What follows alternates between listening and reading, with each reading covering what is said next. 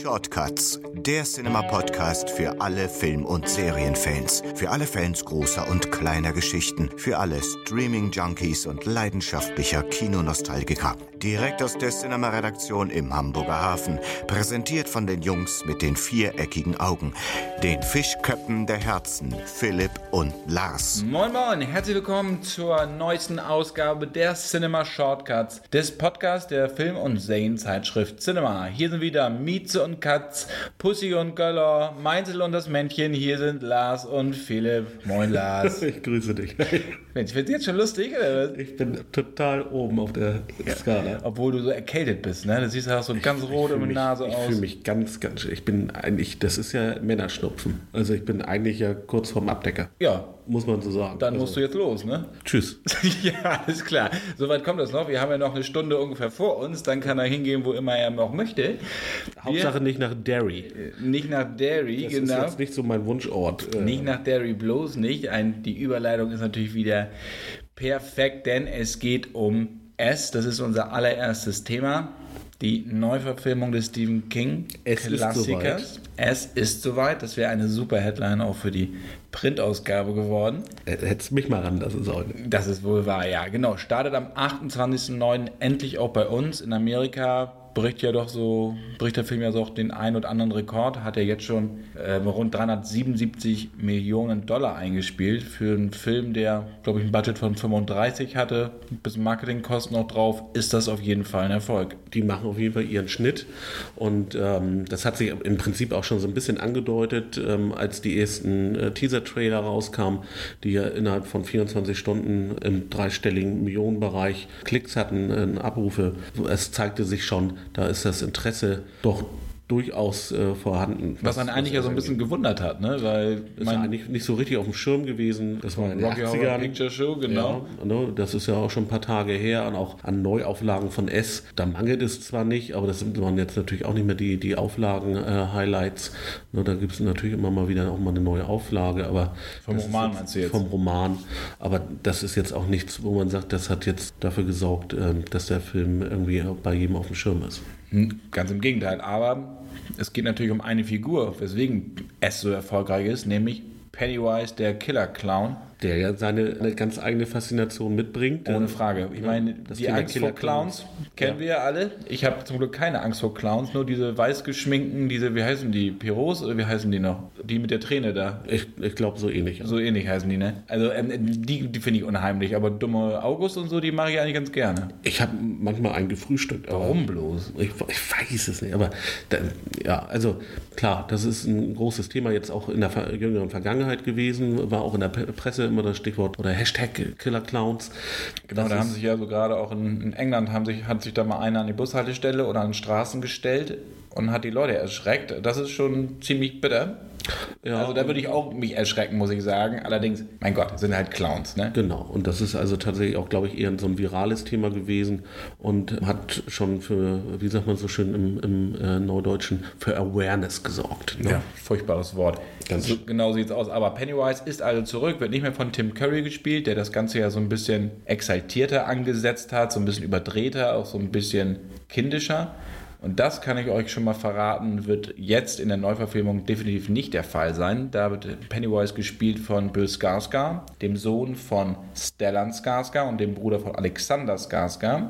Der ja True Blood, den kennen wir natürlich. Der hat ja schon im anderen Horrorbereich gespielt. Bei Hemlock Grove war er ja auch schon. Der hat auch eine Zeit gebraucht, Dabei. um die Rolle wieder abzuschütteln. Ne? Also der, der ist da in dieser Rolle voll aufgegangen. Ohne Frage. Der wurde auch separiert von den anderen Schauspielern gehalten, um halt sich selber auf die Rolle vorzubereiten und halt auch, wenn er dann in dieser Maske am Set auftaucht, dass die Leute auch wirklich Angst haben. Und Ein hat Komparsenjunge geschafft. hatte auch richtig Angst und fing an zu heulen. Da ist er dann auch aus der Roll- Rolle gefallen und hat ihn getröstet. Ich meine, wenn so ein geschminkter, mit gefletschten Zähnen, so ein Typ mit 1,94 groß ist er, glaube ich, auf dich zukommt eins, ja. und äh, dir Angst macht, da läufst du auf jeden Fall schon mal um dein Leben. Ja, und sie haben so ein bisschen an, an seinem Äußeren ja ein bisschen herumgeprobt, um ihn auch von Tim Curry auch nochmal deutlich zu unterscheiden. Haben ihn tatsächlich eher von, und deswegen haben sie ja auch äh, Bill ausgesucht, tatsächlich eher dieses kindliche. Ach, du, kenn, nennst ihn Billy, du kennst ihn schon. Ja. Und der Freundin nennt ihn Billy. Also, ne, also Billy und, und, und äh, haben sie ein bisschen, ne, dadurch, dass er dieses leicht schon auch kindliche noch hat im, im Gesicht, er ist ja auch noch ein bisschen jünger, sagen wir mal, so, so einen dunklen Tenor dann auch äh, tatsächlich auch ausspielen kann, wenn er möchte.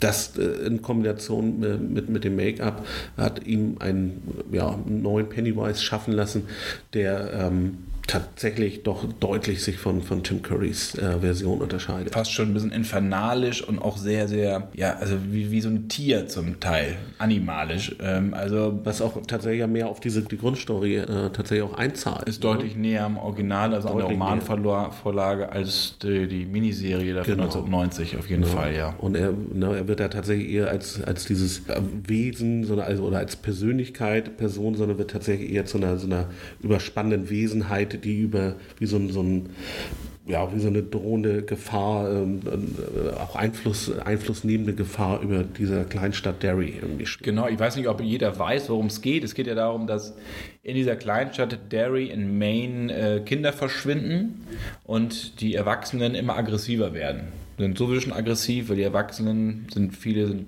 ja, verhauen ihre Kinder ordentlich oder sind Vergewaltiger.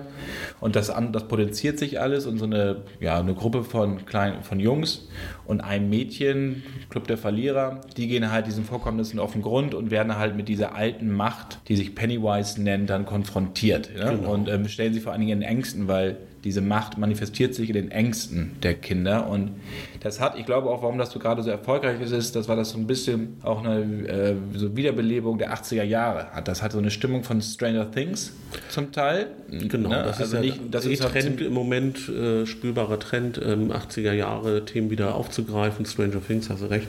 Und, Und auch Mrs. Stand By Me ist ja auch eine Stephen King-Geschichte genau. gewesen. Also diese beiden sind auf jeden Fall, findet man da wieder. So. Und ich glaube, das ist auch ein Grund, warum das Ganze sehr erfolgreich ist. Und ja, erfolgreich, ja, wollte gerade sagen, es, es, funktioniert halt sehr, sehr gut und es hat halt wieder dieses, dieses Aufbäumende, ne? also die, die, diese Verliererkinder, die sich äh, dieser drohenden Gefahr entgegenstemmen.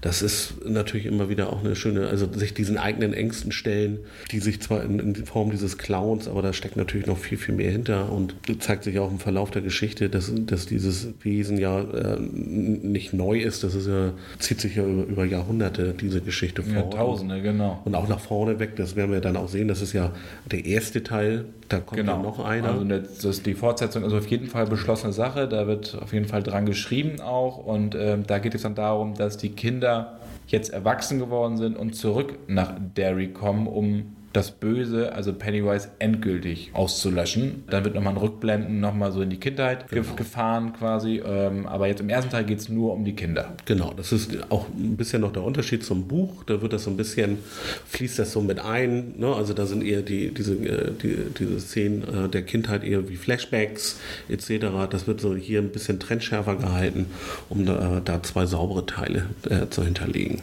Was mich so ein bisschen gewundert hat, ist, wenn man gerade Pennywise sich auch anguckt, ist, dass der Film Film deutlich weniger blutig ist, als man annehmen wollte. Und das haben wir im Prinzip ja auch schon in, ich meine, in der letzten Folge auch schon mal besprochen. Also der Trend geht wieder weg vom Splatter. Und Wobei hier auch ein, ein Kind einen Arm abgerissen wird, ne? So ist ja nicht. Ja, gut, das ist ja, ja, also, aber, aber, aber, es ist deutlich äh, unter, äh, was heißt unter Erwartung, aber der Trend geht einfach definitiv, also das sind auf jeden Fall keine Splatter-Orgien. Ich finde es super, dass es das genau ist fantastisch, genau. Das äh, hilft der Stimmung, packt die Urängste oder packt einen bei seinen Urängsten und das ist genau die richtige Herangehensweise an so einen Stoff und das nicht in Blut zu ertränken einfach. Genau. Also ne, mittlerweile muss ich ja meine, meine Meinung zu den, zum Horrorgenre ein bisschen zurücknehmen. Jetzt auch, ne, wir hatten zuletzt über Annabelle 2 gesprochen, bekommen langsam wieder Laune, äh, was das Genre angeht. Wir sprechen nachher auch nochmal über einen Film. Genau, ähm, noch eine DVD-Premiere, genau, da habe ich noch was für dich. Also so langsam, da kommen wir wieder in Bereiche rein, äh, wo es auch für mich, glaube ich, spannender, weil nicht mehr so splattermäßig. Genau, und ich muss sagen, also wenn ich das jetzt, wenn ich zurückblicke auf dieses Kinojahr, ist ja noch nicht vorbei, wir haben jetzt ja, September, aber da kommen ja noch ein paar Filme. Aber Pennywise ist für mich so wirklich die fieseste Schreckensgestalt der letzten Jahre. Oder auf dieses, in diesem Jahr auf jeden Fall, wenn nicht sogar der letzten drei, vier, fünf Jahre. Ja, weil auch da. Das ist halt eine Ikone und das ist perfekt umgesetzt von Skarsgård, auch wenn man ihn kaum erkennt, ne, durch die Schminke, aber der hat diesen Gesichtsausdruck, also der fährt einen durch Mark und Bein. Ja, und es ist natürlich auch immer ein bisschen mit, mit einer Gefahr behaftet, wenn man ein so filmerisches, äh, literarisches Machwerk dann nochmal wieder. Machwerk ist auch Machwerk schön. wieder, ähm, ähm, wieder in so eine Art Reboot hineinführt. Sie haben, glaube ich, da den richtigen Cast gefunden und äh, tatsächlich das gemacht, was richtig ist, da eine eigene Identität auch nochmal drüber gestülpt und äh, mit Billy äh, jemanden gefunden, der diese Rolle sehr, sehr ernst genommen hat, äh, sich sehr gut vorbereitet hat und das sehr, sehr genau genommen, und, äh, genommen hat, ähm, auch mit Blick darauf, was danach noch kommen könnte. Also und äh, das vor allen Dingen, was ich auch nochmal gut fand, dass es nicht halt auf diese, hatte ich ja, haben wir eben gerade schon gesagt, nicht nur Schockeffekt, also nicht nur Blut, sondern auch, es wurde auch verzichtet auf diese berühmte Gruppensexszene in der Kanalisation, die ja in dem Buch drin ist, ja, die ja sehr umstritten ist, auch unter Hardcore-Fans von Stephen King. Ich gehöre auch dazu, also nicht zum Hardcore-Fan, sondern ich finde die Szene auch sehr mittelmäßig bis deplatziert. Macht so oder so keinen Sinn. Ja, das schon. Es ging ja, oder King wollte ja, dass dadurch so ein bisschen veranschaulicht wird, so dieser Zusammenhalt. Ne? Ähm, dass, dass das Mädchen halt. Da hätten sie aber auch Karten spielen können. So kann man das wohl sagen. Aber ich finde es gut, hier taucht sie auf jeden Fall nicht auf und das äh, fand ich, als er so im Vorfeld wusste, habe ich mich noch mehr auf den Film gefreut. Braucht der Film einfach nicht. Nein, so ein Quatsch, Absolut so ein Quatsch brauchen wir nicht. Genau. S haben wir nächste Woche am 28.09. Hatte ich ja am Anfang schon gesagt. Kommen wir doch mal zu einem Neustart in dieser Woche, nämlich am 21.09. Also läuft schon in den Kinos. Kingsman The Golden Circle, das ist die Fortsetzung vor dem 2014er Kinohit, muss man sagen, hat über 400 Millionen eingespielt seinerzeit von Matthew Vaughn.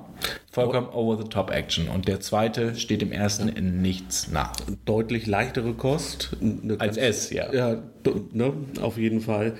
Eine ganz lustige Agentenparodie ähm, mit einem, einem Cast, der, der nur so be, bespickt ist mit Oscar-Preisträgern oder äh, auch äh, insgesamt einfach sehr, sehr bekannten Schauspielern. Können wir mal so ein paar sagen. Ähm, wir haben natürlich klar, Colin Firth ist wieder dabei, obwohl er ja im ersten Film eigentlich gestorben ist. Genau. Spoiler Alert. Nein, weiß ja jeder, dass er wieder mit dabei ist. Warum er wieder mit dabei ist, das erklärt der Film übrigens sehr, sehr gut. Dann haben wir Halle Berry, wir haben Jeff Bridges, Julian Moore, Julian Moore, Channing Tatum haben wir und Mark Strong und Pedro Pascal, das finde ich sehr cool. Von Narcos kennt man ihn als Ermittler, als Escobar-Jäger. Und hat eine äh, echt coole Rolle, muss ich sagen. Und hat diese Rolle auch aufgrund von Narcos bekommen. Matthew Vaughn hat ihn nämlich, als er Narcos gesehen hat, hat er Pascal einfliegen lassen zum Casting und deswegen hat er die Rolle bekommen. Wen ich jetzt nicht so gebraucht hätte, wäre Elton John, muss ich ehrlich gestehen. Der hat ja hier so einen Gastauftritt. Ja, Gott. Also den braucht man jetzt nicht, aber unabhängig davon ist der Film wirklich ein Heiden-Spaß, weil das geht schon los, ein höllisches Tempo legt der Film vor und sagen, also du wirst wirklich im Sitz zurückgeschleudert, du willst einen Sicherheitsgurt anlegen, der nicht vorhanden ist.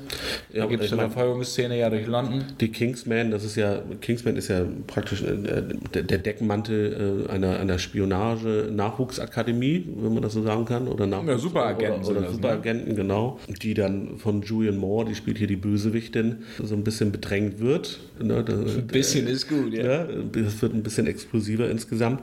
Man an äh, das amerikanische Pendant dann äh, sich ranhängt, an die Statesman. Und die haben alle natürlich einen stilechten Cowboy-Hut auf. Natürlich. Und äh, da gehört dann unter anderem dann Channing Tatum dazu und ist wirklich finde ich das klasse. Also ich habe tierisch gelacht und die Action ist wirklich so gaga, aber nicht äh, Triple X gaga, sondern ganz stylisch gaga. Ja, das ja, ist ganz auch gut gemacht gaga, weil genau. bei Triple X war es da zum Teil, wo du denkst, oh Mann, vielleicht noch mal irgendwie 5 Millionen mehr in die Special Effects, dann hätte ich das auch geglaubt oder hätte es mich unterhalten gefühlt und nicht gelangweilt und hätte gelacht. Aber da stimmt bei Kingsman Produkt, ist einfach perfekt ja, gemacht. Das Produkt stimmt, das ist einfach ganz, ganz grandioses Popcorn-Kino. Ne? Da kannst du dich entspannen, hast was zum Lachen, hast was äh, fürs Auge. Das ist was hast du denn fürs Auge? Gute Bilder, dynamische Bilder. Und Halle Berry. Ich wollte es nicht sagen. Da ist übrigens auch, da ist übrigens Halle Berry. Wir machen so einen kleinen Seitenverweis wieder.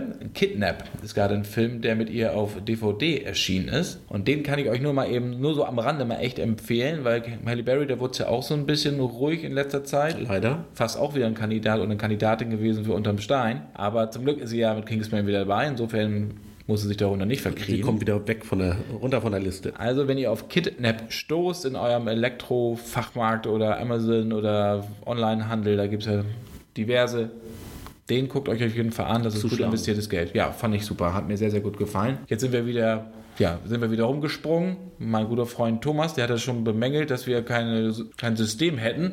Haben, äh, An dieser Stelle, Thomas, hier ist ein System, du erkennst es nur nicht. genau, wir verraten es auch nicht. Nein, genau. Wir verraten es beide nicht und selber auch nicht. Dann, dann springen wir doch gleich beim nächsten Thema. Matthew Vaughn hast du erwähnt, der äh, Regisseur, der wird ähm, Man of Steel 2 übernehmen. Ist noch nicht offiziell bestätigt, aber äh, er ist in Gesprächen und gilt als heißer Anwärter. Das Lustige ist, er hat das Ganze ja schon mal, oder seine Idee für einen neuen Superman-Film hat er schon 2010 gepitcht, bevor überhaupt Man of Steel ähm, von, von Zack Snyder gedreht wurde. Und er wollte eine sehr leichte Variante machen. Man hat sich dann aber für das Drehbuch von Christopher Nolan und David Goya entschieden. Dieses düstere.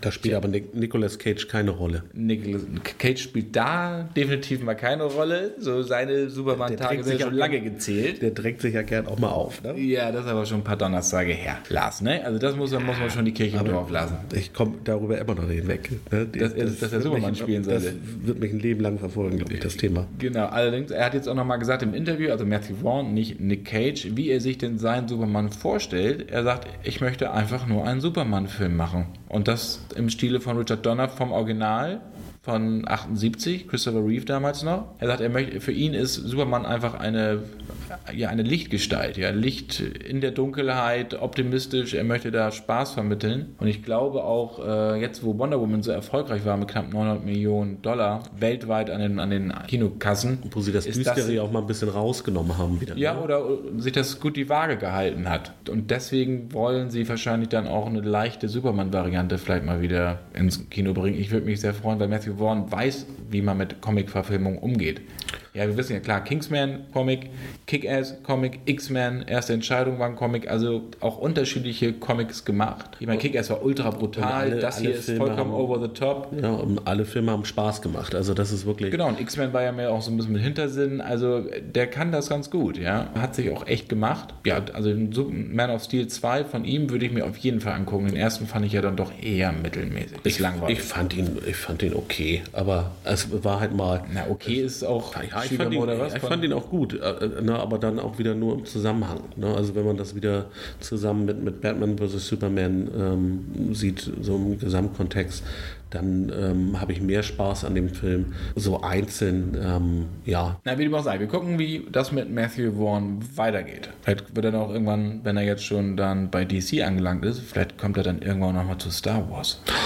Oh, Da geht es ja auch Star gerade wirklich drunter und drüber. Die Regisseure geben sich die Klinke in die Hand. Wobei ich mich dann frage, gilt er eher als etablierter Regisseur?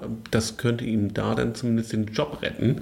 Denn mit, ähm, ähm, ich sag mal, ambitionierten Neuregisseuren, da hat Star, Jungspunden. Jungspunden hat der Star Wars äh, sich jetzt in der Vergangenheit äh, doch deutlich schwer getan, da Vertrauensvorschuss äh, abzugeben. Also es ist gerade so ein bisschen komisch, dass ähm, diese, gerade wurden ja immer diese jungen Regisseure gehypt, die halt vielleicht noch ein, zwei Filme gemacht haben. Colin Trevorrow hat ja so Jurassic World gemacht, also der wusste ja, was er ja tat. Aber es ist dann wohl nicht immer so ganz kompatibel mit den Visionen von Kathleen Kennedy, also der Präsident von Lucasfilm und anderen. Wobei ich mich ja mal frage, die Regisseure kommen ja nicht von ungefähr. Die müssen ja eine Idee haben, das muss eine Idee gepitcht werden und dann wird das weitergezogen. Bei Gareth Edwards können sie sich ja auch nicht darauf berufen, dass sie sagen, sie wussten gar nicht, dass er einen Kriegsfilm drehen wollte. Weil das war das Konzept von Anfang an. Ja, ich kann es auch nicht ganz äh, nachvollziehen. Ich kann auch, auch diese, ich sag mal, diese konservative Einstellung nicht nachvollziehen. Ähm, denn Star Wars kann es sich einfach auch äh, aufgrund der Marke äh, einfach leisten, da auch ein bisschen ähm, mehr zu experimentieren und ähm, da auch nicht immer nur dieses, dieses typische Schubladendenken ähm, vor sich äh, herzuhalten. Ja, ist halt kein, naja, es muss halt immer so im Sinne der Saga sein. Man will die Fans nicht verprellen, weil die sind sehr, sehr kritisch. Das wissen wir so gut wie alle anderen auch. Ja, aber dann machst du zwei Ca- Cameos mit rein, die irgendwie eine Anleihe haben. Das stellst du dir aber ja, einfach und vor, dann funktioniert- Lars. hat bei Rogue One äh, äh, ganz wunderbar funktioniert. Da waren sogar Der- drei, ne? War- Waren nicht, ich glaube sogar noch mehr. Also da waren ja wirklich, also bis hin zu den, äh, zu den Animationsserien waren da ja querlink, äh, links und ja auch keine kleinen mit, mit, mit der Figur Guerrera. Also, Also, Whittaker, ja. also das, ähm, es funktioniert sehr gut und äh, ich fand Rogue One ähm, richtig gut. gut. Der hat richtig Spaß gemacht. Ja, da haben sie dann die Nachdrehs waren ja eher, dass sie viele Sachen nochmal mehr erklärt haben, die Gareth Edwards eigentlich nur angedeutet hatte. Da wurde das dann so ein bisschen Mainstream-tauglicher gemacht. Aber ich glaube, dass Edwards mit dieser Version auch leben konnte. Ja, und ich, also für mich war das eine schöne Reise und ähm, auch diese, dadurch, dass sie ja das in der Handlung dann äh, alten, äh, ersten, äh, die erste New Hope-Folge äh, gesetzt haben, das haben sie ganz wunderbar gemacht und das braucht auch einen mutigen Regisseur. Ich glaube, ich, oder ich bin mir nicht sicher, ob J.J. Abrams, äh, der hat ja seine Version da auch schon abgegeben, einer Hommage äh, ja, es war halt nur eine Hommage. War ein guter, ja. Ich fand, das war ein guter Einstieg in eine neue Trilogie, aber es war halt wirklich nichts Neues. Nee, es war, es war mutlos. Also muss man wirklich, ich fand Wenn man mutlos. böse sagt, ich genau. mochte den Film sehr, aber das, das hat auch waren Versatzstücke aus den bekannten Teilen. Es, ja, es, der Film hat auf jeden Fall äh, versöhnt mit den neueren drei äh, Filmen, aber es war äh, tatsächlich einfach sehr, sehr archetypisch Star Wars. Und, ähm, ich, hätte, ich hätte eigentlich gedacht, dass sie auf Ryan Johnson gehen, der Episode 8 gerade inszeniert hat, kommt bei uns im, im Dezember in die Kinos. Aber da der Drehstart von Episode 9 jetzt schon im Januar sein soll, wäre das für ihn natürlich so ein bisschen wenig Zeit durchzuschnauben und äh, am Drehbuch zu fallen. Er hatte dann nach der Premiere auch noch Pressetermine und dergleichen mehr. Der will vielleicht auch mal ausspannen und so ein Jahr braucht dann der Regisseur auch, um wieder aufzutanken, denn Star Wars ist halt echt Kräftezehrend, ja. Sehr, sehr kräftezehrend. Da muss man sehr, sehr viel bedenken. Das ist nicht einfach so ein Wald- und Wiesenfilm mit Freunden, wo man am Wochenende mal die Kamera anmacht. Also weiß Gott nicht. Das ist eine riesige Verantwortung. Ich hätte eigentlich gedacht, dass er das macht, weil Kennedy und Co., die kennen ihn, aber jetzt gehen sie auf Abrams und ich hoffe, dass er ein bisschen wie du schon sagst, mutiger ist, um das ein bisschen nach vorne zu hauen. Also auf jeden Fall hat ja J. Abrams einen Vorteil. Er hat das Standing, gewisse äh, Dinge einfach natürlich auch zu forcieren. Einfach dadurch, dass er natürlich einfach schon so etabliert ist und auch schon, schon so einen Erfolg nachweisen kann. Wenn der eine Idee hat, dann kann er sie durchsetzen. So das Durchsetzungsvermögen ist mit Sicherheit da. Ich hoffe, er, er hat irgendwas in der Hinterhand, um der Episode, gut, wir kennen Episode 8 noch nicht, aber das hört sich sehr, sehr gut an. Ich habe ja Mark Hamill unlängst getroffen in Berlin. Ein fantastisches Interview. Hat mir sehr, sehr viel Spaß gemacht. Aber du darfst doch nichts erzählen. Ich darf also. noch nicht so viel erzählen, weil das wird natürlich auch in der Cinema abgedruckt. So ist es dann ja. Aber ihr werdet auch in, äh, hier in dem Podcast in einer der nächsten Ausgabe noch so ein paar O-Töne, dass wir nochmal einschreiben, die ich aufgenommen habe. Auf jeden Fall. Und es ist auf jeden Fall so, dass die Figur von Luke in Episode 8 deutlich anders ist. Also das ist schon eher auch düsterer, hat eine andere Seite und so, das wurde so ein bisschen angeteasert. Ich bin mal gespannt. Also ich glaube nicht, dass er ein Sith ist. Ich gehe eher davon aus, dass er der graue Jedi ist, nämlich der die Kräfte oder die, die gute oder was heißt die, nicht die gute, die dunkle Seite der Macht und die helle Seite der Macht miteinander in, vereint genau, oder in Gleichgewicht bringt. Ja, also ich bin auch gespannt. Also wie gesagt, ich fand auch Episode 7 fand ich auch ganz gut, muss ich wirklich sagen. Der hat Spaß gemacht. Ich habe ihn beim zweiten, dritten Mal hatte ich ein bisschen mehr Probleme, da sind mir dann die Logikfehler aufgefallen. Das ist aber immer so bei Star Wars, wenn man ihn im Kino sieht, äh, ist man euphorisch und dann etwas später hat man dann manchmal zu sehr Zeit darüber nachzudenken. Bin aber ganz, ganz, ganz äh, optimistisch, dass Teil 8 nochmal deutlich Dynamik und an Schwung gewinnt. Abschließend noch ein Zitat von John Landis, der Regisseur von American Werewolf in London. Der hat sich auch nochmal dazu geäußert in einem Interview. Da ging es allerdings um die Werewolf-Geschichte und um das Remake oder ja, was mhm. sein Sohn Max ja gerade macht. Er sagte ja, Lucasfilm ist halt einfach, wie du schon sagst, mutlos, ja, dass sie den neuen Leuten nichts geben. Sie wollen immer auf Nummer sicher setzen und das wird das Filmbusiness natürlich auch ein Stück weit torpedieren oder die kreativen Kräfte einfach auch unten halten. Das sei sehr, sehr schade. Und George Lucas hat ja damals gesagt, nachdem er das Erwachen der Macht gesehen hätte, er, es fühlt sich an, als hätte er seine Kinder in die weiße Sklaverei verkauft. Davon hat er sich, glaube ich, aber auch schon so ein bisschen distanziert. Naja, aber die erste Reaktion, ne, das ist dann meistens das, was. Na gut, er hat es für drei Milliarden verkauft, ne? Also, äh, ich meine, da kann er sogar noch mehr. Also, ich, da kann er sich einen Schnitzel mehr leisten. Da kann er sich ja mal einen Schnitzel mehr leisten. Also, das waren einige Milliarden, die da so. Da kann er vollkommen jetzt in seine Kunst machen finde, da sollte man dann nochmal die Kirche, besagte Kirche im Dorf lassen und das mal so ein bisschen ruhig Also halten, es ne? bleibt auf jeden Fall spannend. Ähm, ne, Stand Ende September äh, immer noch nicht viel mehr Trailermaterial. Wir warten äh, tatsächlich vielleicht mal wieder auf den Schnipsel. Aber ich denke, das ist jetzt auch nur noch eine Frage der Zeit. So langsam rotieren die, die Marketingmotoren bei Disney. Ich denke, da wird noch ähm, was auf uns zukommen jetzt mal. Die, die Maschinerie läuft und wie und, du schon gesagt hast, ich bin bei die letzten Jedi sehr, sehr guter Dinge. Ja. Vier, ne? also, Und äh, bis dahin kann man auf jeden Fall sich schon mal ein bisschen weiter in Stimmung bringen. Gibt nämlich ähm, eine ganz tolle Dokumentation. Jetzt, ich muss noch ganz ähm, kurz sagen, das ja, waren nicht drei erzähl. Milliarden, das waren vier Milliarden. Ach, hör auf. Ja, ich glaube, da kommt es aber nicht mehr drauf an. Ich glaube, ab einer bestimmten Summe.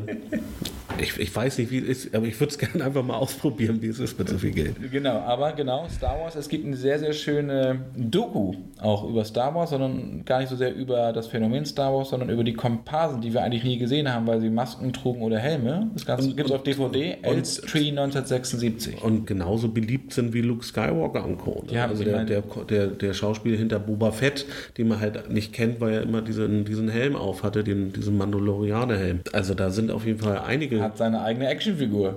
ja, ich meine, ne, Welcher Schauspieler kann das von sich behaupten? auf jeden Fall nicht so viele. Nicht so viele, genau. Also, Elstree 1976 ist auf, auf DVD und Blu-ray erhältlich und Elstree ist der Name eines Studios, wo nämlich 1976 die meisten Szenen von Star Wars, von der Gedreht ersten, genau, von Eine neue Hoffnung entstanden sind. Und in dieser Dokus kommen so einige von diesen über 90 Statisten und Nebendarsteller zu Wort, wie Star Wars ihre Karriere ja, beflügelt hat oder was das mit ihnen gemacht haben. Das waren ja auch teilweise Shakespeare-Leute dabei, die auf der Bühne standen, Oder dann aber bei Star Wars irgendwie in der dritten Reihe waren und die erzählen lustige Anekdoten. Unter anderem auch wird, kommt da auch derjenige zu Wort, nämlich die Sturmtruppe zu Wort, der sich den Kopf gestoßen hat. eine herrliche äh, Szene auf, ähm, ja, auf dem Todesstern war, war das, ne? wo sie Genau. versucht haben, das Kraftfeld zu deaktivieren, wo sie hinter äh, Luke und Prinzessin Leia hinterhergelaufen sind. Ähm, Also und er ist auch dann nicht den Kopf gestoßen, das war sehr, sehr lustig. Und das, der kommt auch zu Wort. Also es ist wirklich eine liebevolle Hommage, Hommage finde ich, an die Helden so, ne? Aus der zweiten Reihe. Es ist, es ist ein bisschen nerdig, aber das ist genau, wirklich das, was auch Spaß macht. äh, Ne? Dann, natürlich geht es auch darum, wie die dann zum Teil von äh, Convention zu Convention tingeln und ihre Autogramme verkaufen etc. Aber ja, ich meine, Star Wars ist äh, Ende der 70er entstanden und sie zehren von diesen kleinen äh, Nebenrollen, von diesen Komparsenauftritten bis heute noch ne, und verdienen damit Geld. Ne, da, ähm, im Prinzip nur da, dass sie Da sich irgendwie mal einzuwenden. Nein, absolut. Ne? Und, also ähm, wogegen allerdings was einzuwenden ist, da hast du auch noch eine andere DVD-Premiere. Das, Also- ist, das muss ich euch erzählen, weil das ist echt bitter, bitter Also, dass du uns böse. das in die Vorbereitung geschrieben hast, ne? Der Film heißt The Last Face heißt das Ganze, ja. Äh, Die Besetzung hört sich erstmal ziemlich cool an. Charlize Theron, Javier Bardem, ja, dann haben wir noch Jared Harris, Jean, Jean Reno und gedreht das Ganze von Sean Penn. Tja, äh, in Cannes 2017 gab es auf jeden Fall ordentlich Buhrufe und als ich den Film geguckt habe, konnte ich gar nicht mehr zum Buhrufen ansetzen, sondern ich war einfach sprachlos. Das ist wirklich vollkommener Quatsch. Ich möchte darüber eigentlich gar nicht reden, aber Nee, das müssen wir mal, weil wenn diese Besetzung auf, wenn man diese Leute auf dem DVD oder Blu-ray-Cover sieht, dann denkt man, oh, das ist ja bestimmt ein hochkarätiger Film und sowas. Nein, ist er nicht. Der ist schlimm. Ja, das geht, da, geht es um die Liebe zwischen zwei Ärzten in Krisengebieten. Ja, also in Afrika, in Westafrika. Das spielt, kann man ja erstmal so durchgehen lassen. ja, das spielt 2003 in, in Westafrika, ja. Und die verlieben sich dann da halt und retten dann halt Menschen und dann kommt der Bürgerkrieg dazwischen und, und, und. Das ist ja alles schon mal vollkommen okay, vor allem wenn man weiß, dass Sean Penn ja jemand ist, der sich für karitative Zwecke einsetzt. Ja, das ist ja, ja, der hat ja unter anderem auch den Erdbebenopfer von Haiti da 2010 richtig zur Seite gestanden mit seiner Stiftung und so. Eigentlich hätte er es besser wissen müssen, wie man so ein Drama inszeniert. Aber das Ding hier, das ist, äh, die Kamera dreht sich nur um Charlize Theron irgendwie. Das war damals auch seine Freundin. Wahrscheinlich war das so ein Liebesdienst. Aber dass das nicht funktioniert, das hat ja schon Guy Ritchie damals bei Stürmische Liebe, bei Swept Away gemerkt, als er mit Madonna gedreht hat, weil der Film, das war ja auch eine reine Katastrophe. Ich bin auch, ich bin auch sehr froh, dass Darren Aronofsky Jennifer Lawrence ähm, erst während der Dreharbeiten gedatet hat. Der Mother, ähm, ähm, was ja aktuell im Kino läuft, der, äh, der Film, glaube ich, auch deutlich schlechter geworden. Und das Bodenlose ist ja, aber das ist so eine, ja, das wirkt wie so eine Elends-Soap.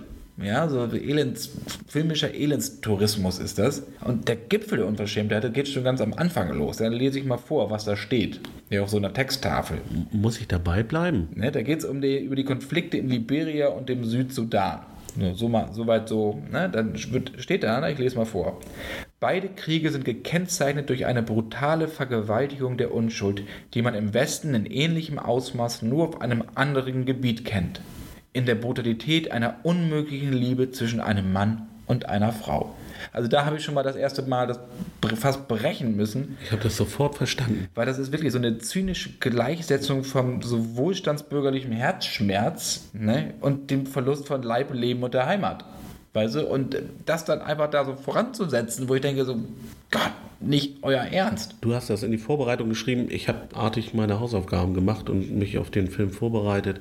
Und auch da wieder ja, ich, ich musste irgendwann, ich, nee, ich konnte einfach nicht, irgendwann nicht mehr weiter. Das war, das war mir einfach zu, zu ja, und dann dauert das Ganze noch.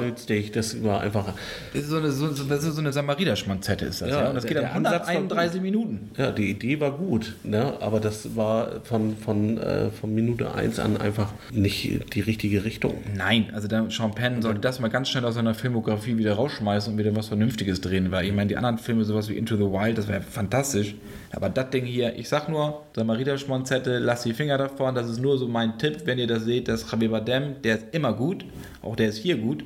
Aber in Verbindung mit Theron, die eigentlich auch immer gut ist, aber hier passt das irgendwie alles gar nicht zusammen. So wie nur dazu und, und dann auch, ich auch, höre ich auch auf zu wettern. Sind auch beides einfach so Alpha-Tierchen, ne? die packt man nicht nebeneinander. Das ist so, das kann auch nicht ja, funktionieren. Hat bei Jolie und Pitt ja auch bei Mr. und Mrs. Smith geparkt. Also das, das aber genau einmal. So.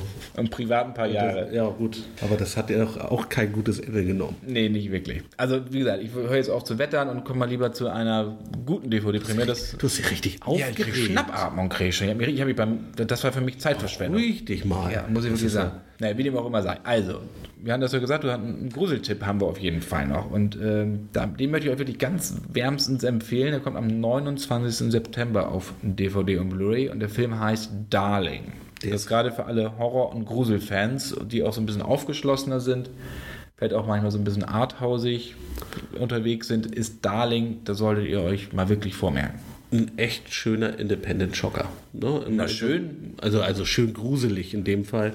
Ähm, also in, in, so einem Art Noir-Look, in Schwarz-Weiß äh, gedreht, spielt in New York, äh, in Manhattan. Fängt erstmal eigentlich relativ simpel an, geht um, um, um altes Haus und äh, ein, eine junge Dame namens Darling wird gebeten, dort ein bisschen Housekeeping zu betreiben. Genau, einzuhüten, während die Besitzerin auf genau. Das klingt ja erstmal. Hast du gemacht, habe ich gemacht. Kann jeder mal machen, das ist gar kein Problem äh, bei den Schwiegereltern. Allerdings, ähm, wenn man sich dann mit dem Gebäude ein bisschen beschäftigt und dann so langsam nach und nach herausfindet, dass das Ding mal in der Presse war und wegen, wegen merkwürdiger okkulter Rituale, dass es Selbstmorde gab, äh, oder ungeklärt waren oder, oder vermeintlich, ne, also das Motiv dahinter nicht ganz ersichtlich war. Und man so langsam merkt, also irgendwas. Hier äh, stimmt was. Hier nicht, stimmt stimmt was nicht. Genau so ist es. Und dann ist das es wird so, äh, so, richtig gut aufgebaut in diesem Film. Ähm, ich finde den ganz fantastisch. Und wie gesagt, ist halt wirklich, wieder ein, ein Film, der mich mit diesem Horror- oder Gruselgenre äh, jetzt nach und nach versöhnt. Es geht halt auch, wird, das Ganze wird in sechs Kapiteln erzählt. Ne? Es geht auch so um, wie diese die Darling genau. so ein bisschen dem Wahnsinn immer verfällt. Und das, das Ganze ist so ein bisschen gehalten in, in der Tradition so dieser Psycho-Horror der 60er und 70er Jahre, vor allem von Roman Polanski. Ja, also solche Sachen wie, wie Ekel, Rosemary's Baby und der Mieter, die spielen da richtig rein. Wer diese Filme mochte, der wird bei Darling auf jeden Fall dann Spaß haben, wobei Spaß jetzt ein bisschen viel gesagt ist. Aber das ist wirklich das ist extrem kraftvoll, das ist sehr atmosphärisch, muss man sich darauf einlassen. Das ist jetzt nichts Plakatives, das ist eher suggestiv. Hat einfach auch von der, auch von der, von der ganzen Kameraführung, ähm, von bildlichen oder visuellen Optik, nichts mit Hollywood in dem Sinne. Ne? Also das hat nicht diese typische... Nee, Indie Indie-Schocker, ne? Und das, das merkt man und das ist einfach auch gut. Ne? Und da würde ich mir tatsächlich auch, auch noch mehr wünschen. Das, nee, also auf jeden Fall kein, äh, kein Hollywood-Schocker. Ne? Das ist nicht mit Big Budget gedreht, sondern mit geringem Aufwand entstanden. Und das sieht man im Film manchmal auch an. So ein bisschen dramaturgisch fehlt ihm auch die Finesse, muss ich auch dazu sagen. Mal ein Hingucker. Wenn ihr auf den stößt, dann werdet ihr wahrscheinlich sonst eher dran vorbeilaufen. Der Wenn ihr auf so ein bisschen abseitigen Horror steht, guckt euch den an. Der kriegt auf jeden Fall allein für diesen Art Noir-Look schon mal einfach ein Bonuspünktchen. Du bist ja, du bist ja hier der Arthouse-Freddy bei uns, ne? Nur. Deswegen Nur. Ich muss mal meine Brille mal wieder ein bisschen Deswegen sitzt du hier auch mit deinem Batman-Hoodie, ne? Richtig. Genau, also Darling haben wir. Und dann haben wir, müssen wir über Streaming, müssen wir auch nochmal wieder Du reden. hast mich Darling genannt. Ich habe die Darling genannt, ich nenne dich gleich noch ganz anders. Aber Hauptsache nicht Kardinal. Ähm, Kardinal, um Gottes Willen. Deine Übergänge sind heute aber auch echt bitterböse. ja, ich weiß. Das Genau. liegt aber an der Erkältung. Ich weiß nicht, ihr habt wahrscheinlich schon mal die Werbung gesehen. Telekom hat ja auch sein Entertain-Paket und da die rüsten jetzt so ein bisschen auf, nämlich Entertain TV-Serie und da haben sie drei Serien eingekauft. Genau, die kommen bei uns am 4. Oktober. Starten die auf Entertain. Genau, alle drei zeitgleich ähm, äh, bilden so eine kleine Phalanx, äh, was das neue äh, äh, Entertain-TV-Paket angeht, da bei Telekom. Und da haben die sich jetzt ein paar ordentliche äh, Serien äh, gesichert, muss Ohne man sagen. Frage. Das ist auf jeden Fall hohe angefangen- Qualität. Genau, also angefangen mit, mit Kardinal, Krimiserie, die in, in, in Kanada spielt. Geht um, um Kindermorde und ähm, um einen Kommissar äh, oder Detective, äh, der John Cardinal, der dem Ganzen äh, auf den Grund geht ähm, oder auch wieder aufbelebt, weil dann zum Teil dann die Ermittlungen wieder eingestampft werden. Er holt dann äh, die Fälle wieder raus. Ähm, während er sich so die Recherche macht ähm, auf, die, auf die Jagd nach dem Mörder, auch wieder selber so ein bisschen ins Fadenkreuz gerät, weil er auch so das eine oder andere Geheimnis mit sich trägt. Genau, basiert auf einer Krimireihe von Giles Blunt, heißt er. Kann man auch mal nachlesen, wenn man Cardinal mochte. Ich finde das auch sehr, wie du sagst, eher so Nord Nordic Noir, sagt man ja Genau. mittlerweile dazu. Guter Krimi. In, Ka in Kanada ein, ein absoluter Renner. Äh, Der, Und es fällt sehr viel Schnee. Sehr, sehr frostig. be- bedient dann äh, das eine oder andere äh, Klischee, äh, was man von Kanada vielleicht hat. Genau. Das ist Cardinal. Also wer so, wie gesagt, auf diese Nordic-Geschichten steht, der ist da richtig gut aufgehoben. Ne? Und dann gibt es eine Sache, die hat er gerade bei den Emmys abgeräumt, nämlich The Handman's Tale. Ja, das, der Name sagt einem wahrscheinlich erstmal nichts. Das Ganze basiert allerdings auf einem recht bekannten Roman, nämlich der Report der Markt, wobei die Verfilmung von Volker Schlöndorff, die Geschichte der Dienerin, noch bekannter ist. Von 1990, der Roman ist von Genau. 85. Jetzt kommt also die Serienverfilmung, ja, und das ist wirklich so eine sehr bedrückend reale Zukunftsversion. Und es geht darum, dass die USA der Vergangenheit angehört und nach einem Putsch hat ein ja, patriarchisches System übernommen und unterdrückt die Frauen, beruft sich dabei auf das Alte Testament, wie es ja Genau. Die Herrscher immer gerne Staat- machen Haben einen eigenen Staat gegründet. um sich zu legitimieren. Und Frauen sind ja, Menschen zweiter Klasse, entweder sind sie Mägde oder sind Gebärmaschinen. Und die, nur die Ehefrauen der oberen 10.000, die müssen weder das eine oder das andere machen. Und es herrscht noch Kinderarmut. Und dann werden halt diese Frauen ausgebildet, wie sie sich zu verhalten haben im Bett, wie sie am besten ein Kind empfangen, nenne ich das mal so. Und es geht um eine von diesen Anführungsstrichen Gebärmaschinen. Ja, und das ist wirklich sehr, sehr gediegen erzählt und auch in sehr erlesenen Bildern, aber hinter diesen Bildern, da äh, verbergen sich halt sowas wie Paranoia, Bigotterie, religiöser Fanatismus und so. Und genau da spielt das natürlich in unsere heutige Zeit rein. Das ist ja eigentlich ein Spiegel, eine Allegorie auf das Amerika unter Donald Trump oder auch auf äh, IS. Also das spe- steckt jede Menge drin und das ist, deshalb auch so bedrückend, weil es so real ist, weil was, was wir gerade so in der Welt sehen. Ja, es ist eigentlich genau das. Ne? Also äh, angenommen, das, was auch von Herrn Trump so ähm, proklamiert wird, äh, tatsächlich äh, zur Realität wird. Ne? Also und wie sieht dann die Zukunft für uns aus, wenn das, was äh, der, äh, der Gute so rausposaunt und ähm, auch was seine Einstellung gegenüber Frauen angeht, wenn, wenn der Schule macht. Ne? So kann man das, glaube ich, äh, ganz gut ausdrücken. Und das, Genau. ist, das ist schon schon zum Teil beängstigend, beängstigend gut dann auch noch inszeniert ähm, und hat äh, deswegen auch zu Recht ähm, bei den diesjährigen Emmys äh, reihenweise Preise eingeheimst, unter anderem auch die, die Protagonistin ähm, ähm, der Elizabeth Moss, die hat zwei Emmys ähm, für die Serie bekommen. Zu Recht muss man wirklich sagen, das ist Handmaid's Tale fand ich wirklich klasse. Also Ja. das ist wirklich, das ist auch so das Highlight von dieser Entertain-TV-Geschichten, finde ich. absolut ja. Der dritte Also, Titel ist Better Things. Genau, das ist, das ist eine. Das ist auch, macht auch Spaß so, aber hat halt nicht so diesen, diesen Hintersinn. Es geht ja um eine alleinerziehende Mutter von drei Kindern, die sich halt durchs Leben schlägt. Und das ist so ein bisschen wie, ich weiß nicht, ob ihr das kennt, Louis, gibt es ja auch als Serie von Louis C.K., von einem Comedian. Und da spielte die Hauptdarstellerin von Better Things, nämlich Pamela Adlon, auch schon mit. Und Louis C.K. hat das Ganze hier, Better Things, auch produziert und zusammen mit Pamela Adlon entwickelt. Also das ist so eine ja, das ist so eine Alltagsgeschichte, die sehr schnoddrig ist. Gerade Pamela Adlon ist doch ziemlich rustikal unterwegs. Das muss man mögen. Wirklich, Ja, das ist jetzt nicht Happy Clappy, das ist auch sehr sarkastisch und kann auch mal zynisch werden, Ja, also die, ist- die hat wirklich. aber schon sehr lustig. Ja, also muss man wirklich sagen. Aber die hat, die trägt halt das Herz auf der Zunge und das zieht sich durch die ganze Serie hinweg und das macht aber Spaß und das sind, das sind halt diese Konflikte, ne, du hast es schon gesagt, alleinerziehende Mutter von, von drei Töchtern, diesen Konflikt, äh, den sie zu Hause dann austragen ne, mit, äh, mit einer Teenager-Tochter, das ist, das ist witzig, das ist jetzt da gibt es vielleicht auch andere Serien, die, die da deutlich noch lustiger sind. Aber das ist auf jeden Fall eine sehenswerte Komödienserie, Comedy-Serie. Ja, natürlich schon, ne? auf jeden Fall für Erwachsene nicht mal so zwischendurch zu gucken, aber ist Und okay. in Amerika auf jeden Fall auch schon so beliebt, äh, dass die zweite Staffel auf jeden Fall schon kommt. Die ist schon, schon angekündigt worden. Genau, also diese drei, Cardinal, Handman's Tale und Better Things, könnt ihr ab 4. Oktober als Entertain-Kunde, als Telekom-Kunde dort ansehen. So, und damit haben wir die Streaming-Geschichte auch. Und dann kommen wir mal zu den Klassiker-Tipps. Wir rasen jetzt quasi durch, nachdem wir uns jetzt bei anderen Themen wieder so lange aufgehalten haben. Da haben wir, ähm, Also im Keller waren wir wieder. da waren wir wieder im Keller, haben noch mal ein bisschen gestöbert. Was hast du denn raus? Ja, mach du lieber. Ich muss Soll- jetzt soll noch ich mal Luft holen, weil ich ich mich immer noch von Last Face erholen muss, dass ich mich da so reingesteigert ja, ich merke das hatte. immer noch. Du pumpst doch ganz schön. Ich ja. pump noch ganz schön, ja. Das hat mittlerweile aber andere Gründe. Du warst ein bisschen romantisch unterwegs, als du im Keller warst. Offensichtlich, sonst hättest du Ja, diesen, ist- diesen Tipp nicht nach, nach oben gebracht. Ja, aber ich fand, ich bin äh, über, ein- über ein anderes Thema, dazu erzähle ich mal in einer anderen Folge was, ähm, über den Film mal wieder gestolpert, äh, der äh, Tag des Falken ähm, von 1985. Ist eigentlich ist, ist ein Historienfilm mit, mit Fantasy-Anleihen, spielt in Frankreich des 13. Jahrhunderts, Es geht um einen Kleinkriminellen, Gaston, äh, der von Matthew Broderick gespielt wird, der aus einem Paris macht blau. Faires macht blau, ähm, der aus einem, ja, aus einem Ge- Gefängnis äh, ausbricht und dann vom, ähm, von den Herrschern des, des Bischofs verfolgt wird.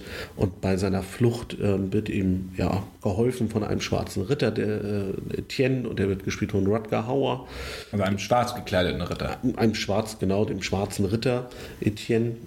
Aber nicht Ivanhoe, den fand ich früher mal toll. Der war toll, ja. Das, äh, das sind die alten äh, Mantel- und Degenfilme. Da können wir auch mal, mal den einen oder anderen Dann machen wir ein Special. Dann machen wir. Aber ne, jetzt muss ich mich immer wieder sammeln. Genau. Ähm, und er trifft genau auf diesen schwarzen Ritter und wird sein Knappe. Und am Ende kommt heraus, äh, dass der äh, Gute sich ähm, des Nächtens verwandelt und ähm, sein, sein Begleiter, sein äh, Falke äh, des Nächtens auch, aber dann wiederum eine Frau. Und am Ende kommt raus, es ist ein Liebespaar, was verflucht wurde von dem Bischof. Jetzt hast und du wieder alles Rachegeschichte. Das gibt's ja wohl nicht. Naja, aber er ist von 85. Also Nachher war es nur wieder ein Traum. Nee, Nee. Und wer hat's inszeniert? Wer hat's gemacht? ja, das wirst du mir jetzt sagen. Richard Donner hat's gemacht. Der Lethal gute Richard Weapon. Donner, genau. Also wirklich, äh, wirklich ein klasse Film ähm, mit so einer typischen 80er-Jahre-Musik. Das ist, äh, Aber ohne Synthesizer, oder? ich befürchte doch. Mit Ghetto Blaster. Ja, hat so ein bisschen so, so Planet-Anleihen. Also das ist wirklich, ähm, ich, ich finde den wirklich nett anzuschauen. Also vielleicht nicht ganz so gut wie Excalibur, der ja auch in den, in den 80ern gedreht wurde, aber auf jeden Fall ähm, wirklich sehenswerter Film. Ja, ich mochte ihn auch sehr. Oder? damals auch sehr, sehr gut. Also, und hat was fürs Herz. ist halt, ja, aber ich meine, äh, ne, habe ich vielleicht gar nicht gesagt, Michelle Pfeiffer, Rutger Hauer, Matthew Broderick, da waren auf jeden Fall schon ein paar äh, interessante Schauspieler auch äh, mit dabei. Bei mir geht, ist jetzt nicht so wirklich romantisch. Bei mir geht es nämlich um Wer Gewalt sieht von 1971, Sam Peckinpah. Das ist ja eigentlich so einer Enfant terrible des, der 70er, 60er, 70er Jahre Hollywood, der ja ziemliche Kracher gebracht hat. Und Es ging auch sehr viel um Gewalt. Also er hat ja Sachen gemacht wie The Wild Bunch, kann ich euch auch nur empfehlen. Getaway, Pat Garrett jagt Billy the Kid, Steiner das Eiserne Kreuz. Und dann auch diesen Film Wer Gewalt sieht. Da geht es nämlich um Selbstjustiz und ist mit Dustin Hoffman sehr prominent besetzt. Hoffman spielt ja, ja so Mathematiker, der mit seiner Frau nach Cornwall zieht und dort dann äh, an die Bewohner gerät. Zuerst wird seine Frau vergewaltigt, je. dann verschanzen sie sich, dann kommt, wird, nimmt er einen noch auf, der da Zuflucht sucht, so einen Geistesschwachen. Und dann kommen, wird es halt belagert und dann ja, greift er selbst zur Flinte, unter anderem. Also das ist dann wirklich so, dieser Film, der beleuchtet so die Mechanismen von Gewalt. Was macht einen zum Menschen? Moralischer Verfall, wie reagiert man, Überlebenstrieb, all diese Sachen sind in diesem Film mit drin. Das ist schon harter Tobak. Also der hat damals auch für ordentlich Kontroversen gesorgt, sagen wir es mal so. Aus heutiger Sicht ist, sieht das natürlich so ein bisschen anders an. Aber ich kann nur so sagen, die, The Motion Picture Guide hat ihn damals schlichtweg als ekelhaft bezeichnet. Tja, ähm, und der Romanautor, der hat eine Vorlage, Gordon M. Williams, der hatte nur nach der, nachdem er den gesehen hatte, sagte er nur, ich werde nie wieder eines meiner Bücher an einen Amerikaner verkaufen. Aber lasst euch davon nicht abhalten. Okay. Der Film ist wirklich klasse. Ein, ein Siegel, äh, was andere Dustin Hoffmann-Filme mit Sicherheit nicht trägt. Wo, wo sicher, da gibt es ja auch gerade Reifeprüfung einer großartigen Blu-ray-Edition. Kann ich auch mal wieder ein kleiner Seiten. Ding. Also das Konzept, was wir hier hatten, ist schon wieder vollkommen über den Haufen geworfen, weil wir hier schon wieder springen. Äh, Hallo schöne, Thomas. Ich wollte gerade sagen, schöne Grüße an Thomas. ja, genau. Nein, also äh, der Gewaltät, wirklich guter Film. Und Sam Peckinpah, Wild Bunch, das sollte das nächste auf eurer To-Do oder To-Watch-Liste sein. Ja, absolut. Was bleibt? Jetzt kommen wir so langsam zum Schluss, aber wir haben noch eine Kategorie. Ich muss noch mal Stay umschalten und auch ein bisschen das Nordische wieder, wo ich glaube ich das ein oder andere schon hier reingerutscht ist. Ne, wir haben auch wieder äh, den einen oder anderen äh, äh, oder den anderen Stein gesucht und tatsächlich jemanden gefunden. Sein zweiter Vorname ist Tiffany. Genau, da müssen wir auch mal langsam, glaube ich, ein, ah, Intro, ein, ein Intro. Ja, da müssen wir, glaube ich, mal ein Intro uns mal langsam überlegen für unterm Stein, ne? Äh, ähm, ja. Irgendjemand muss singen oder irgendjemand muss was sprechen. Mal gucken. Thomas. Thomas. Also, es geht um Richard Gere. Jetzt sagen natürlich viele Leute, warum Richard Gere? Der ist doch im Kino, auch gerade aktuell im Kino mit dem Film Norman.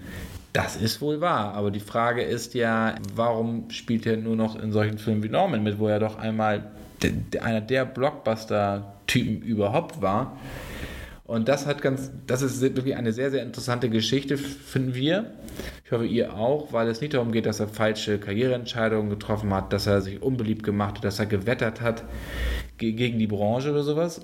Gar nicht, sondern er hat einfach mal Stellung bezogen, nämlich politisch. Und das hat ihm nicht wirklich das Genick gebrochen. Also der nagt nicht am Hungertuch, ganz im Gegenteil. Ja, aber er hat sich Anfang aber der Karriereknick verpasst. Genau, er hat sich Anfang der 90er äh, gegen China ausgesprochen. Ähm, genau, 1993. Buddhist äh, genau. gegen, gegen äh, das Vorgehen Chinas gegenüber Tibet. 1993 auf der Oscarverleihung sogar. Der 65. Genau. Oscarverleihung hat er die unmenschliche Tibet-Politik Chinas angeprangert. Und, und, das hat ihm ähm, einen Ausschluss, ähm, einen Oscar-Ausschluss eingeheimt ähm, im Jahr darauf. Da ist er nämlich äh, dann von den Oscars ausgeschlossen worden. Beziehungsweise ja, nicht eingeladen worden. Ne? Genau. genau. Und ähm, hat dann auch den Film Red Corner, den kennt ihr wahrscheinlich auch noch von 97 gedreht. Ähm, der spielt ja auch in Peking, aber der wurde dann dort in China nicht veröffentlicht. Muss man auch so ein bisschen wissen, warum ist das so? Ja, mittlerweile ist es so, dass ja, China der, oder ist der größte Absatzmarkt von Hollywood. Und ein Schauspieler, ein Star, ein Hauptdarsteller, der sich gegen die Politik Chinas richtet, den kriegst du da einfach nicht unter. Und das ist der Grund. Ja, und äh, der hat es dann ja immer weiter versucht. Er hat, klar, danach, danach, nach 93 kamen ja auch die ganzen großen Filme noch. Also machen wir uns mal nichts vor. Gut, ähm, aber auch nicht mehr die ganz großen. Nicht die Brüller. ganz großen, klar, aber es kamen noch Filme. Ich meine, Chicago hat er 2002 nochmal so einen Überraschungserfolg, hat er auch einen Golden Globe für gekriegt und sowas. Aber die großen Studios sind einfach von ihm abgerückt, das muss man so sagen. Und hat er 2007 ja nochmal da hat er noch zum Boykott der Olympischen Spiele in Peking aufgerufen. Und seitdem sieht man ihn eher dann wirklich in Indie-Filmen, so wie Arbitrage, Time Out of Mind oder Der Glücksbringer, die also, gar nicht schlecht sind, also das will ich gar nicht sagen, aber das sind alles keine großen Nummern mehr, genauso wie Norman, der jetzt aktuell im Kino das, ist. Aber das war ja immer sein Problem. Ne? Also er hat es, ob nun ein Offizier, ein Gentleman oder Pretty Woman, das waren ja alles ganz, ganz mhm. erfolgreiche Filme oder auch ähm, ganz zu Anfang äh, in der Glut des Südens. Ne? Da, da, hat er wirklich seine Karriere Karriere praktisch geebnet, aber er hat es nie geschafft, ganz, ganz nach oben zu kommen. Das war immer so sein, sein Problem, dass er es, und das muss auch natürlich mit, mit 1993 dann auch zusammenhängen, danach ähm, hat es einen Knick gegeben. Ne? Also aber er, klar, mit der erste Ritter, Pretty Woman 1990 war er natürlich. Aber das war davor noch, ne? Das ist ja. Ja, das stimmt. Und ähm, danach, was kam danach noch? Ne? Der erste Ritter ähm, äh, hatte noch einen gewissen Bekanntheitsgrad, aber gut, definitiv nicht mein Favorit. Mhm. Oder auch der Schakal, das war ja auch nochmal ein, auch ein, ja. auch ein Kassenschlager auf jeden Fall. Oder Remake, ne, ne? Hatte auf jeden Fall auch, hat auch TV-Präsenz, ja zumindest auch noch in Deutschland. Danach kam dann nochmal die Braut, die sich nicht traut. Das war dann auch wieder wie so ein komischer Pretty Woman-Aufguss.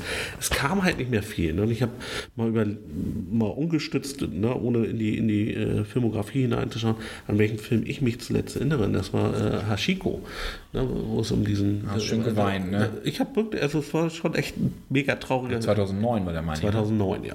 So, und das ist dann aber auch schon, äh, ne, wie du immer so schön sagst, ein paar Donnerstage her. Und davor hast du eben gesagt, äh, Chicago 2002, da reden wir dann jetzt auch schon über 15 Jahre.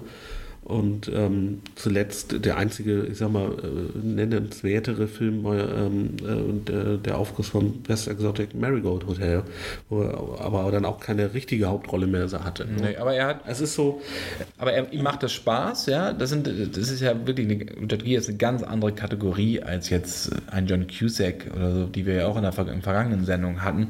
Ihm macht das auch, macht das Ganze auch Spaß, ja. Also er sagte, er hätte über die Jahre wirklich sehr, sehr viel Erfolg gehabt und er kann es sich einfach leisten, kleine Projekte, ne? also in kleineren Projekten zu spielen und das macht er.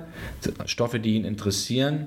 Was ganz interessant ist, Hollywood Reporter ist ja das Branchenmagazin, hat dann mal bekannt gegeben, dass Gier vor seiner Scheidung von Carrie Lowell 2016 ungefähr 2250 Millionen Dollar am Privatvermögen hatte. Entschuldigung, das war nicht der Hollywood Reporter, das war die New York Post.